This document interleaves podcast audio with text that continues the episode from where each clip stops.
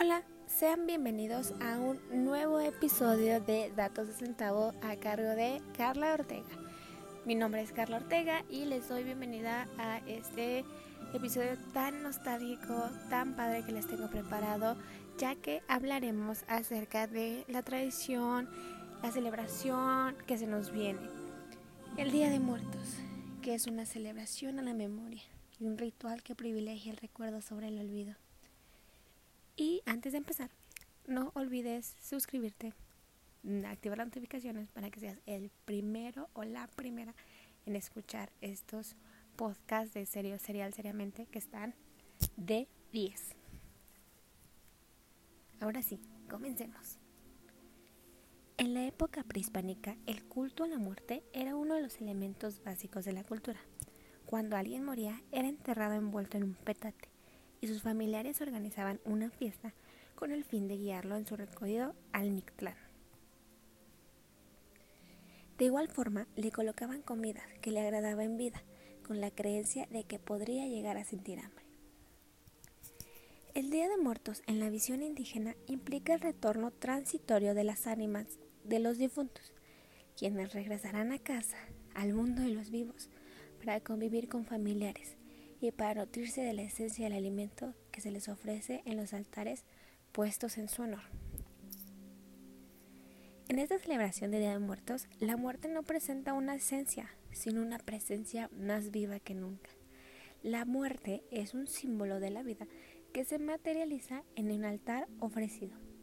En este sentido, se trata de una celebración que conlleva una gran trascendencia popular, ya que diversos significados, desde filosóficos hasta materiales.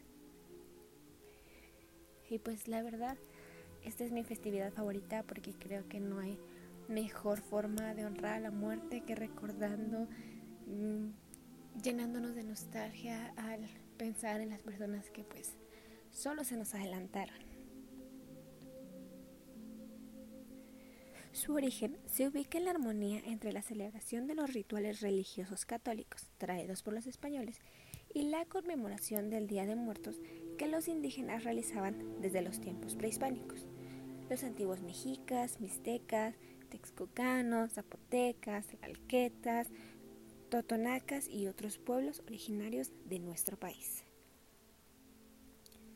Trasladaron la veneración de sus muertos al calendario cristiano lo cual coincidía con el final del ciclo agrícola del maíz, principal cultivo alimentario del país, by the way.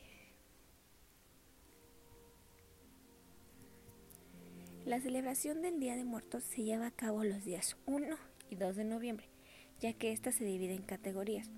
De acuerdo con el calendario católico, el 1 de noviembre corresponde a todos los santos, días dedicado a los muertos chiquitos o sea, a aquellos que nos dejan siendo unos pequeñuelos, unos chiquititos. Y el día 2 de noviembre a los fieles difuntos, es decir, a los que partieron siendo ya adultos. Al final de este episodio les voy a hacer un pequeño calendario, que es el calendario que mi familia y yo hemos seguido desde años y pues me parece una buena idea compartirlo con ustedes y obviamente son libres de ponerlo, de no ponerlo, de tener las creencias que ustedes recuerden que aquí en Serio Serial Seriamente y sobre todo en Datos de Centavo respetamos todas las creencias. Cada año muchas familias colocan ofrendas y altares decorados con flor de cempasúchil, papel picado, calabritas de azúcar, pan de muerto, mole o algún platillo que le guste a sus familiares a quien va dedicada la ofrenda. Y al igual que en tiempos prehispánicos se coloca incienso para aromatizar el lugar. Asimismo, las festividades incluyen adornar las tumbas con flores y muchas veces hacer altares sobre las lápidas, lo que en épocas indígenas tenía un gran significado, porque se pensaba que ayudaba a coincidir a las ánimas a transitar por un buen camino hacia la muerte. La tradición también indica que para facilitar el retorno de las ánimas a la tierra, se debe esparcir pétalos de flores de cempasúchil y colocar velas trazando el camino que van a recorrer para que sus almas no se pierdan y lleguen a su destino. En la antigüedad, este camino llegaba desde la casa de las familias hasta el panteón donde descansaban sus seres queridos.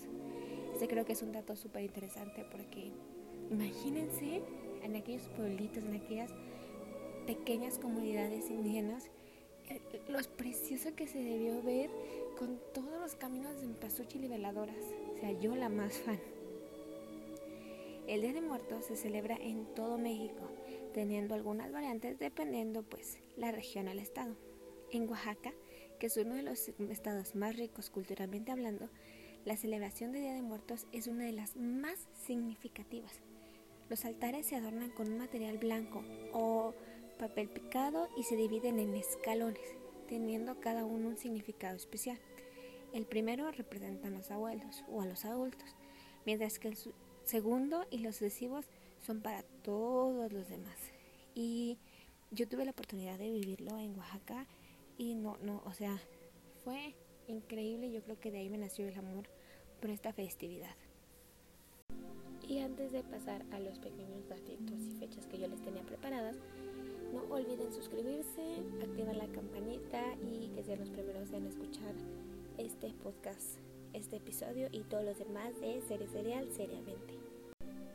Y bueno, pues como les comentaba, quería compartirles unas fechas que en mi familia llevamos esta tradición desde hace años y pues quiero que ustedes lo sepan también para pues para que sepan cómo lo hago yo en mi casa. Nosotros eh, tenemos la costumbre de empezar el altar, nosotros no ponemos el altar en un solo día, nosotros vamos armando el altar conforme van pasando los días. Por ejemplo, el 27 de octubre ponemos a todos los perritos que ya no están. Desgraciadamente, hace un par de, días, una de mis vecinas que queremos muchísimo y de verdad es parte de nosotros, perdió a su perrito por un infarto. Entonces, pues el 27 de octubre de este año vamos a poner la foto de nuestro querido Mancha, porque el 27 de octubre lo ocupamos para las mascotas que vuelven del más allá. Porque la verdad se vuelven parte de la familia y pues yo no quiero ni pensar el día que mi mascotita, mi cosi me falte, entonces este año va dedicado para el pequeño Mancha. El día 28 de octubre tenemos la creencia de que se recibe a las personas que mueren en un accidente de forma violenta o de forma repentina. Entonces nosotros colocamos una veladora y una flor blanca para que pues empiecen a llegar a todos los, los difuntos, las ánimas. El 29 de octubre es un día que nosotros dedicamos a los ahogados, porque